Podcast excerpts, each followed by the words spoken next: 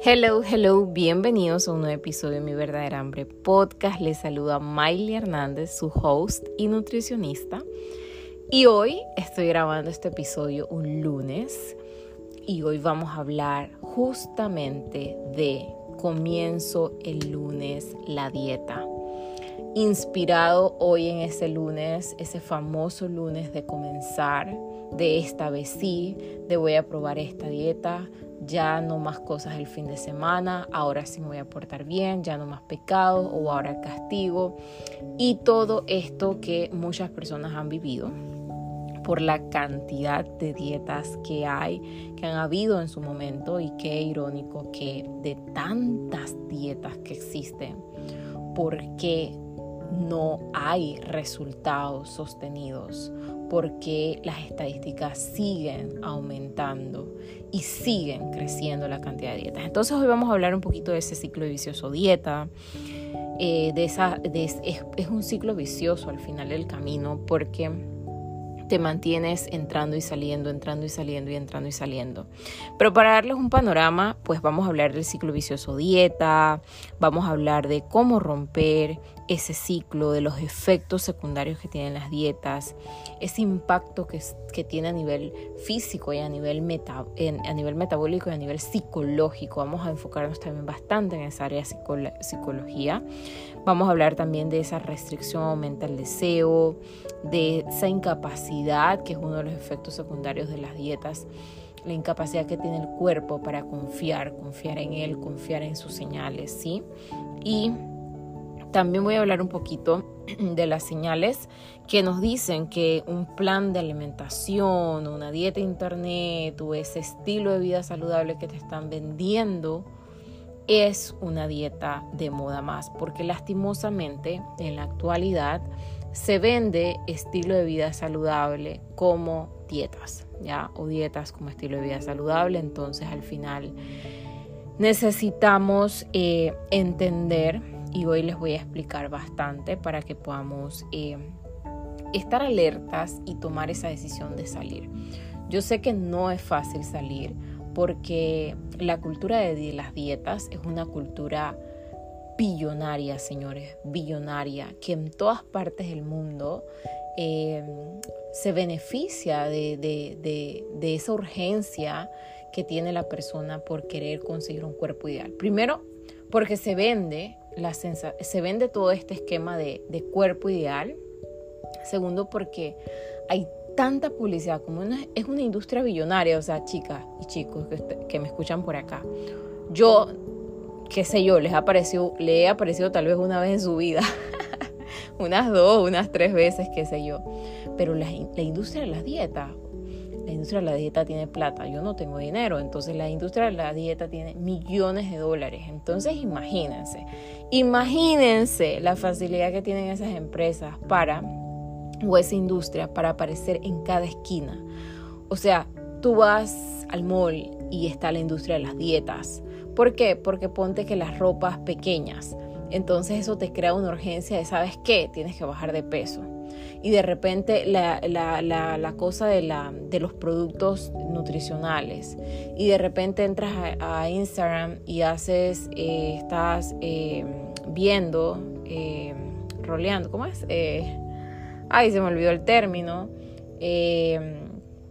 y te aparecen que este libro, escucha este libro, con esta meditación ya se te quita, hipnosis para no sé qué, eh, no sé qué, no sé qué, operación no sé qué, no sé qué, no sé qué, no sé qué.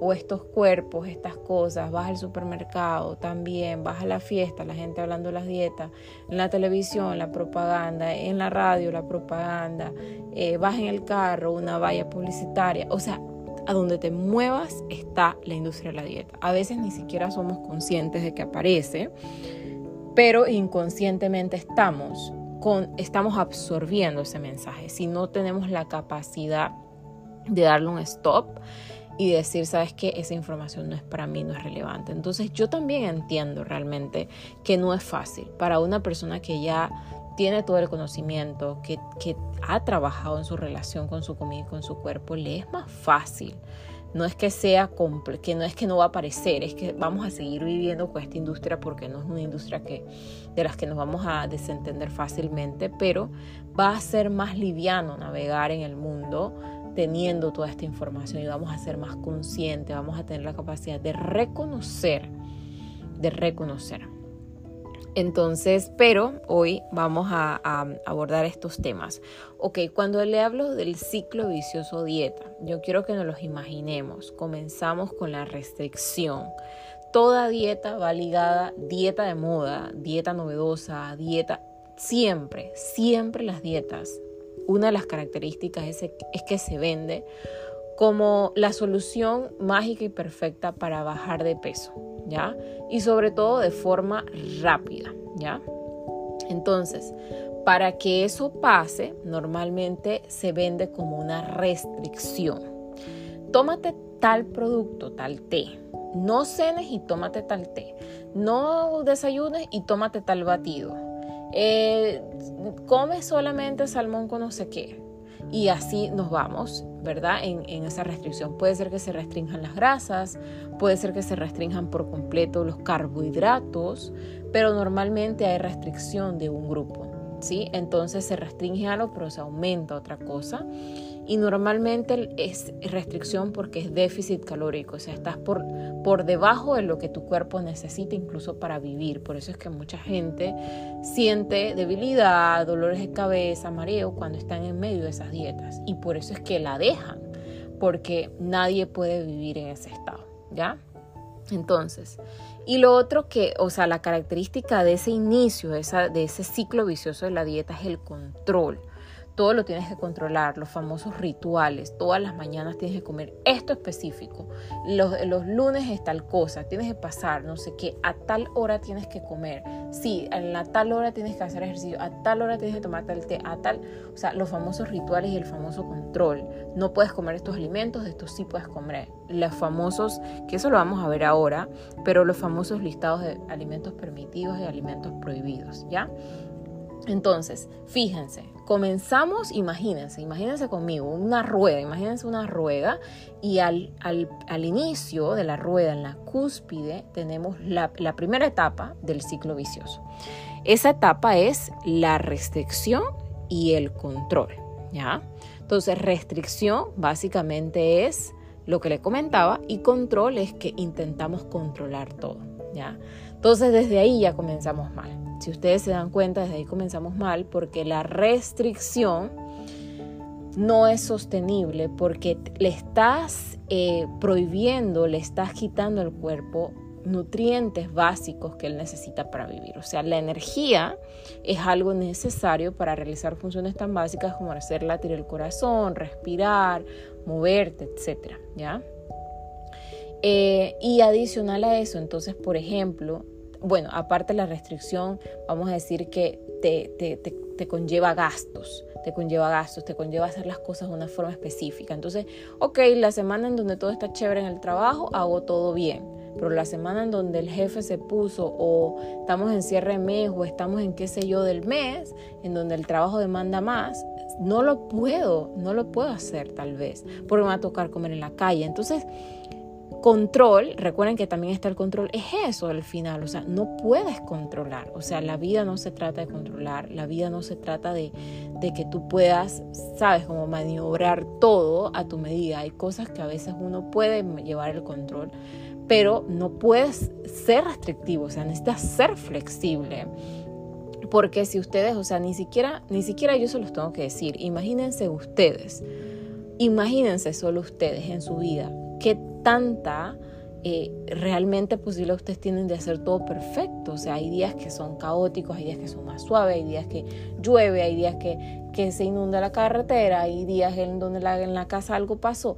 O sea, la posibilidad de tener todo bajo control y hacer todo perfecto por el resto de la vida, porque ese es el tema con las dietas. Que el tema de la alimentación, la alimentación es algo que nosotros necesitamos para vivir, o sea, es una de nuestras necesidades básicas, ¿ya? Entonces no es algo como que, ay, voy a hacer eh, dieta por una semana y eh, por los 80 años que me quedan de, de, vida, entonces no voy a hacer nada. No, simplemente yo tengo que hacer, eh, o sea, llevar esa alimentación por el resto de mi vida, ¿ya? Entonces, imagínense esa dieta restrictiva en donde no pueden comer, ¿verdad? Entonces se imaginan, siempre le digo a mis pacientes, se imaginas toda la vida de esa forma, te imaginas todo el tiempo controlando, te imaginas, ¿me entiendes? Entonces, desde ahí comenzamos mal. Entonces, ¿qué pasa? ¿Qué pasa con esa sensación de restricción y, control?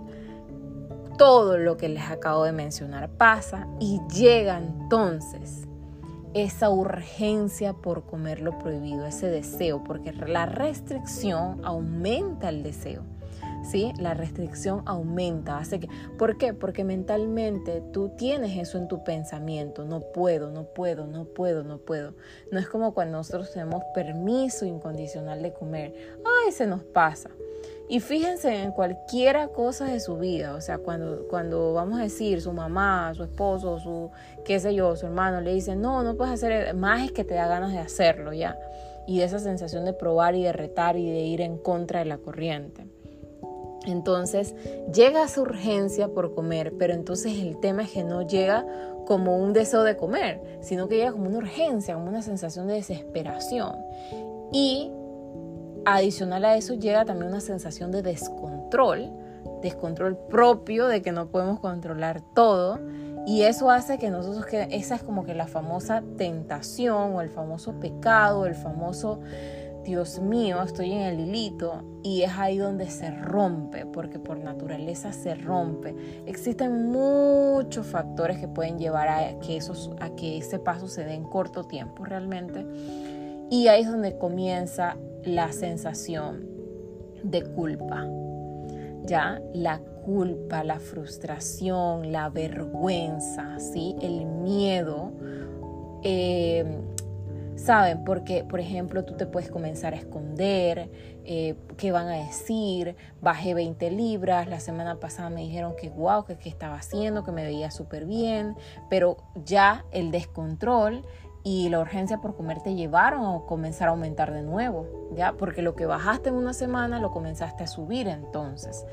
Y luego entonces, aparte de eso, todas esas sensaciones psicológicas que se vienen dando de miedo, de vergüenza, de culpa. Y luego entonces esa sensación te hace nuevamente pensar que tienes que iniciar una dieta nueva. ¿Ya? Porque recuerda que la industria de las dietas está por todos lados. Entonces, al estar la industria de las dietas por todos lados, tú dices como que, ¿sabes qué? O sea, por todos lados te aparecen los anuncios, por todos lados. Entonces tú dices, ¿sabes qué?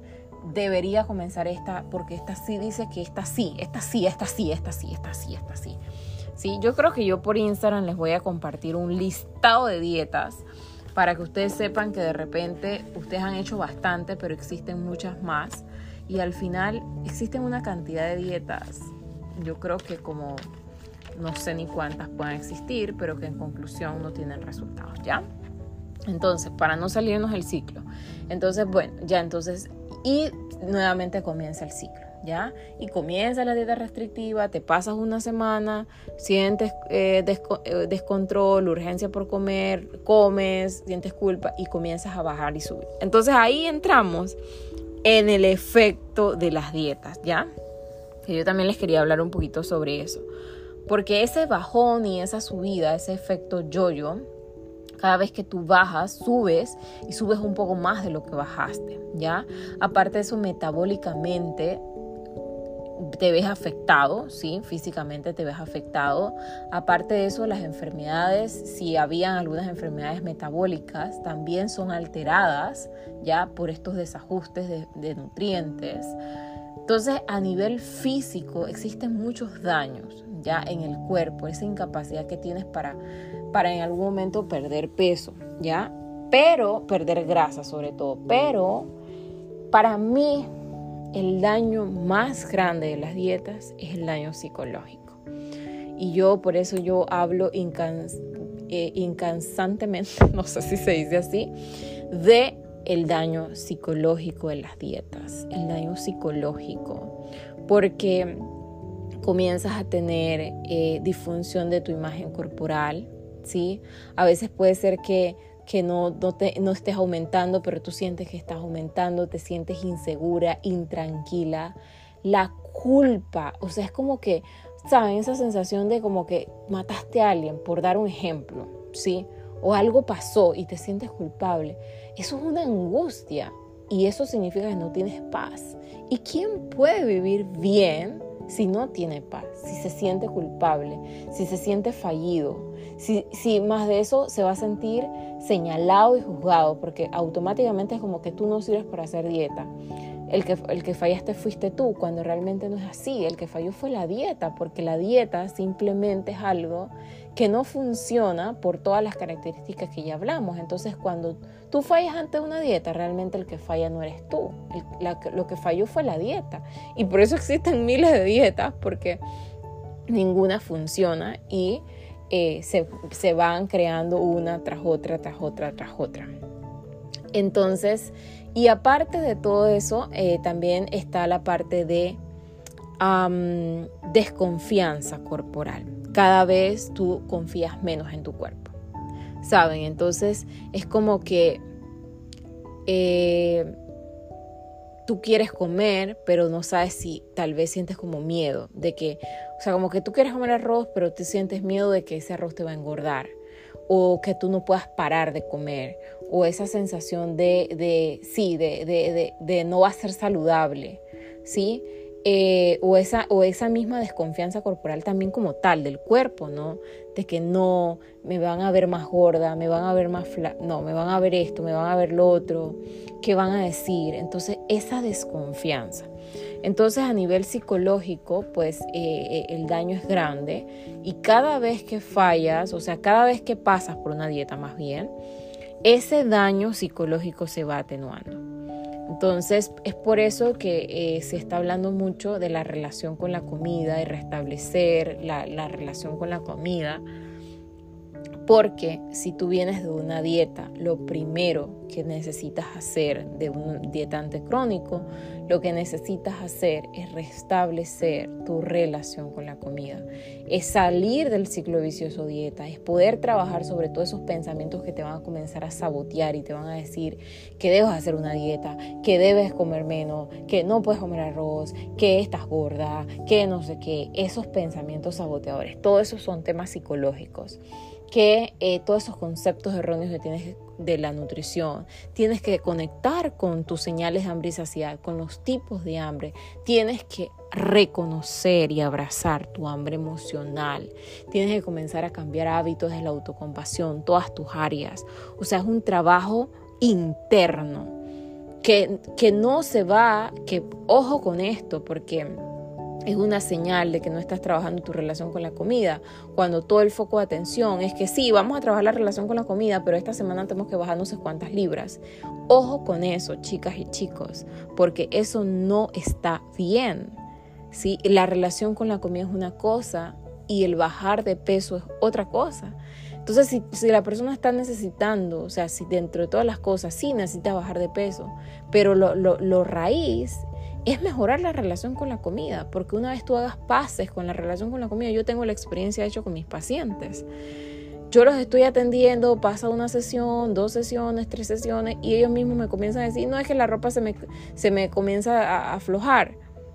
Yo ni siquiera les he preguntado que si cuánto pesan o cuánto no pesan o qué. No, porque ese no es el problema raíz, ese no es lo que necesitamos realmente trabajar a profundidad. Entonces, eh, al final, como consecuencia de todo ese trabajo interior que tú haces, logras ver esos resultados externos, logras ver ese físico completamente cambiante, ¿ya? Y va a ser un proceso lento, muy contrario como te lo ven de la cultura de las dietas que te dice que va a ser rápido, va a ser lento realmente, porque todo el tiempo que te tomó subir, entonces, y todo el tiempo en el que tal vez no solamente eso, sino todo el tiempo hiciste dietas. Entonces toca sanar poco a poco, toca sanar. Y como no vamos a controlar, porque ya saben que una forma, entonces aquí les quiero comentar, una forma de romper con ese ciclo vicioso, porque ustedes dirán, Miley, Miley, ¿cómo hago para yo? O sea, yo no quiero ya estar allí. Yo, o sea, sí, ya me explicaste el ciclo de la dieta, pero es que ya yo no quiero entrar nuevamente a una dieta más. ¿Cómo hago? Hay que romper ese ciclo. ¿Y cómo yo rompo ese ciclo? Dejando a un lado la restricción y dejando a un lado el control. ¿Ya? O sea, entre todas las cosas que hay que hacer, dejando a un lado el control, dejando a un lado la restricción. Entonces, si ustedes quieren controlar todo, ¿verdad? Tal vez ustedes van a perder no sé cuántas libras en una semana. Pero si ustedes quieren comenzar a gestionar, a entender, a ir navegando en su vida real tan caótica que es, y al mismo tiempo mejorar su salud, vamos a ir de poco en poco y eso es algo que tenemos que entender pero que el tiempo es necesario, el tiempo es necesario para poder sanar, para poder aprender, para poder desaprender, para poder soltar y para poder cambiar. El tiempo es necesario. Justo estaba hablando, estaba eh, preparando una mm, presentación para nutricionistas y hablaba también del tiempo. O sea, es que el tiempo es importante para todo. Imagínense que ustedes de repente hubieran nacido y a los tres años ya tienen que ir para la universidad y que tienen que ejercer. O sea, no, hemos pasado años en la escuela, en el colegio, en la universidad para poder convertirnos en un profesional. Y así sucesivamente, o sea, el tiempo es importante.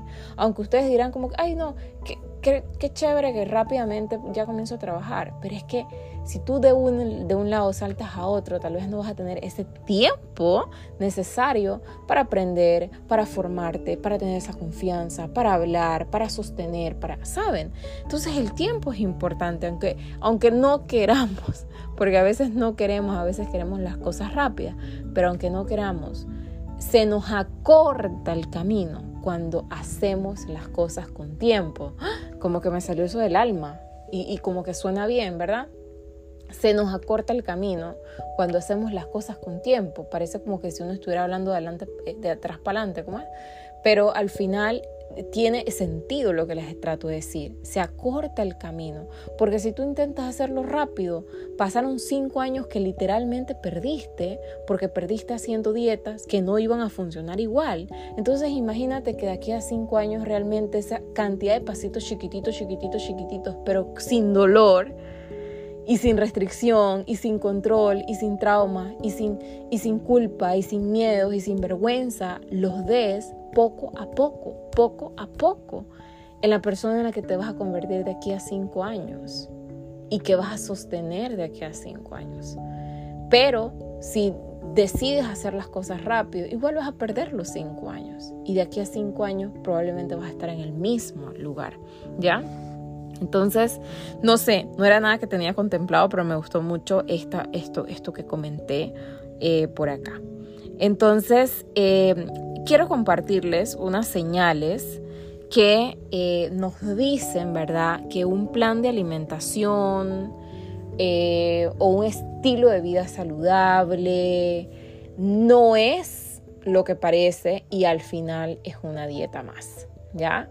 Y esto se les quiero hacer mucho énfasis en esto porque últimamente se vende mucho como estilo saludable. Sí, inicia este reto, inicia este programa de estilo de vida saludable. Sí, sí, estilo de vida saludable. Sí, el plan de alimentación. Pero en conclusión es una dieta más. Entonces, número uno, te eh, te dicen que el proceso va a ser rápido, de verdad, de pérdida de peso. Entonces, como que estos famosos retos de estilo de vida saludable, que vas a perder no sé cuántas libras en un mes, qué sé yo, ¿ya? O cualquier producto, o cualquier plan, o cualquier programa, que el primer enfoque es la pérdida de grasa. Entonces dirá, oye, Miley, pero es que yo necesito perder grasa. Sí. Vamos a trabajar en perder grasa, pero ¿estás seguro que es lo que necesitas number one perder? Necesitas trabajar en eso o necesitas trabajar en, otras cosas para que como consecuencia eso llegue. ¿Sí? Entonces, número dos, eh, te entregan esta lista de deberías, de permitidos y de prohibidos. ¿sí? Esta lista es fatal. También recuerden que esto es control. Intentan controlar y hay restricción porque no puedes consumir leche de vaca, pero entonces sí bebida de almendra. No puedes no sé qué, pero sí puedes no sé qué. Entonces, en conclusión, te lleva mucho a la restricción y a controlar todo. Y al final eso tiene un negociado porque es parte eso de la cultura dieta, ¿no? Como que satanizar ciertos alimentos para elevar otros y que en el mercado comience entonces a moverse un poco más ese producto.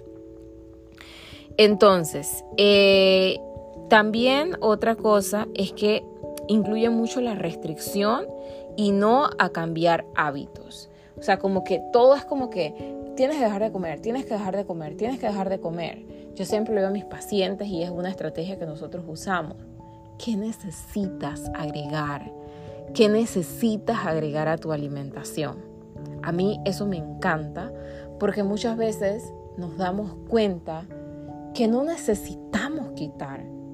Necesitamos es agregar. Necesitas agregar más agua, necesitas agregar más lentejas, necesitas agregar más frutas, necesitas agregar más avena, necesitas agregar más fibra, más, más aceite de oliva, necesitas agregar más aguacate, necesitas agregar más vegetales. ¿Qué necesitas agregar? Y como consecuencia de todo lo que vas agregando y esa conexión que vas logrando con tu cuerpo, comienzas a dejar. Pero no comienzas a dejar porque no puedes comer arroz, simplemente porque estás comiendo lo que necesitas. La cantidad de arroz que necesitas, tal vez no la que te servía, sino esta otra cantidad.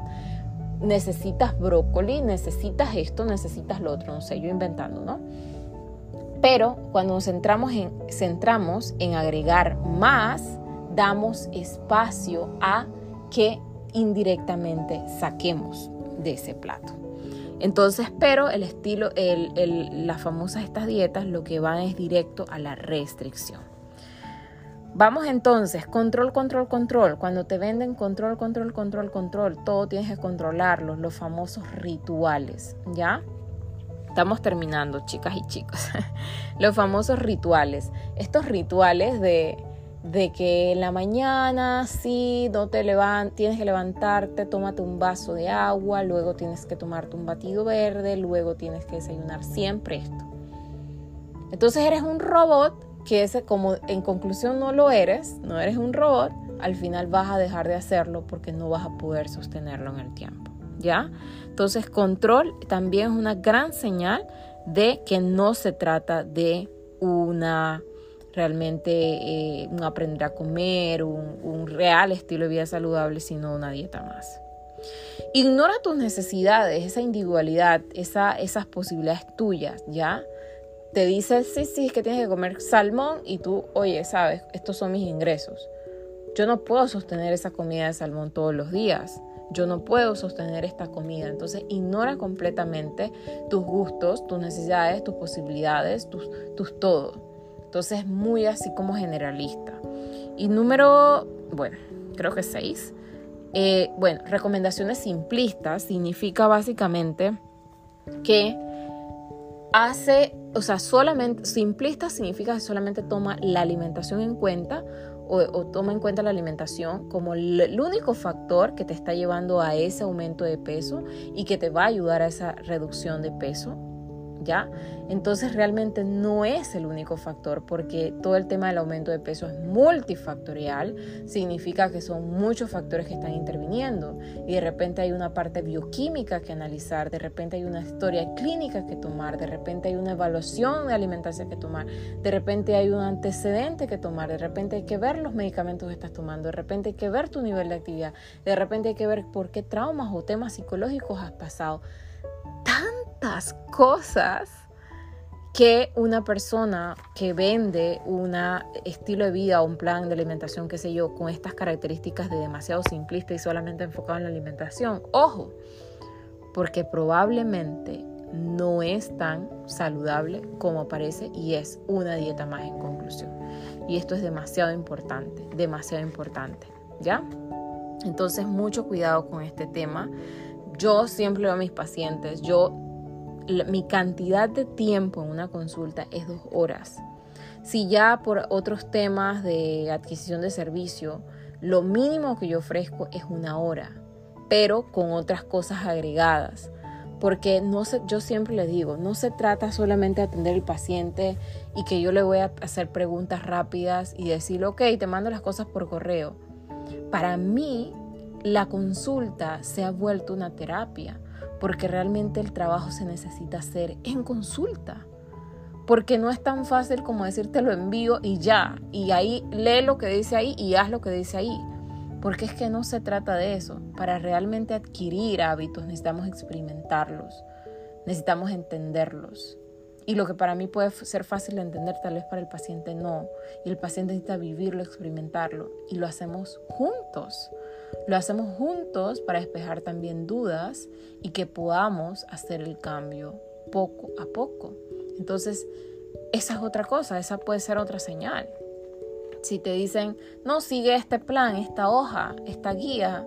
Si te dicen, sí, no, te atiendo en 30 minutos, qué sé yo, muy poco tiempo. Ojo con eso, porque puede ser una dieta más de moda. ¡Wow! Yo quería hacer 30 minutos este, este episodio. Me gusta hacerlos cortitos porque también siento que ustedes pueden aprovecharlo, pueden eh, sacarle provecho y, de repente completar el tiempo. Y pues nada, yo creo que hablamos todo lo que quería, cómo romper el ciclo, ya estamos clarito.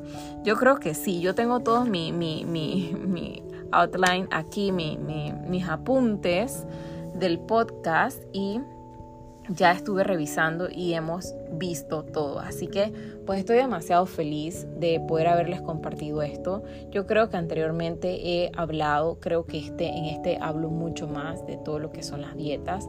Ah, hay algo que se me, se me está pasando, se me está pasando, definitivamente se, está, se me está pasando y es que cuando nosotros hacemos, por ejemplo, dietas bajas en carbohidratos, eh, lo que nosotros tenemos es pérdida de músculo, ¿ya?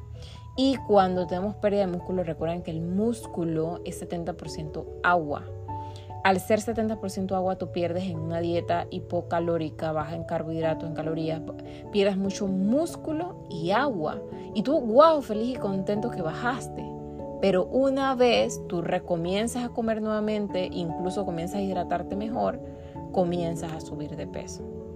Entonces sí les quería dejar como ese ejemplo para que... Eh, para que tuvieran como una noción. Normalmente las dietas restrictivas conllevan de eso y las dietas que son altas en proteína, entonces, mucho cuidado, chicos, con la parte bioquímica, porque se puede ver alterado todo lo que es colesterol y todo lo que es la función renal, creatinina, el ácido úrico, el nitrógeno urea, todo lo que es esa tasa de filtración glomerular, porque recuerden que la proteína, o sea, la carne, la proteína, tiene una parte de formación muscular, una parte tóxica que necesita ser degradada por el, por el riñón y excretarla en forma de la orina. Entonces el riñón comienza a funcionar de más. Entonces normalmente en las dietas que conllevan altas en proteína conllevan mucho daño a nivel renal y eh, pues alteración en los niveles de grasa en el cuerpo, etc. Entonces eh, ningún extremo es bueno. Y si hacemos alguna dietoterapia, porque las dietoterapias en algún momento son buenas en algunos casos. Por ejemplo, yo eh, cuando estuve en el hospital practicando como estudiante, yo pasé por la sala de quemados, que lo estuve recordando en estos días, no sé por qué se me vino a la memoria. Eh, fue una sala en la que yo tuve mucho amor, mucho, mucho amor. Eh, pero mucho dolor, sentía demasiado dolor. Una de las razones por las que yo dije que yo no quería atención terciaria, yo no me veía atendiendo ese tipo de pacientes.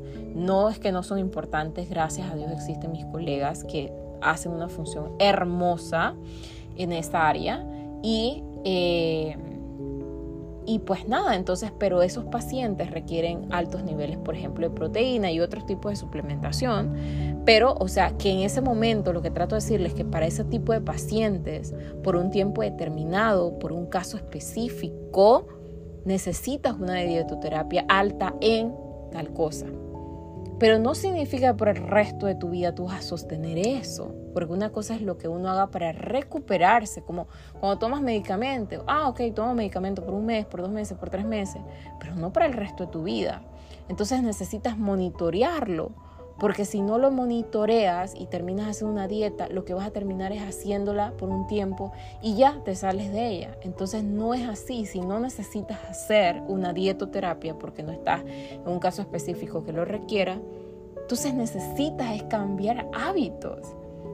Necesitas centrarte en eso y si has pasado por muchas dietas, también te recomiendo que te centres mucho en mejorar tu relación con la comida es demasiado sanador. Yo creo que todos necesitamos mejorar la relación con la comida, aunque a veces pensemos que no, porque la industria de las dietas es tan potente que todo, yo creo que nadie, más bien nadie se salva de tener de una u otra forma esa mala relación con la comida.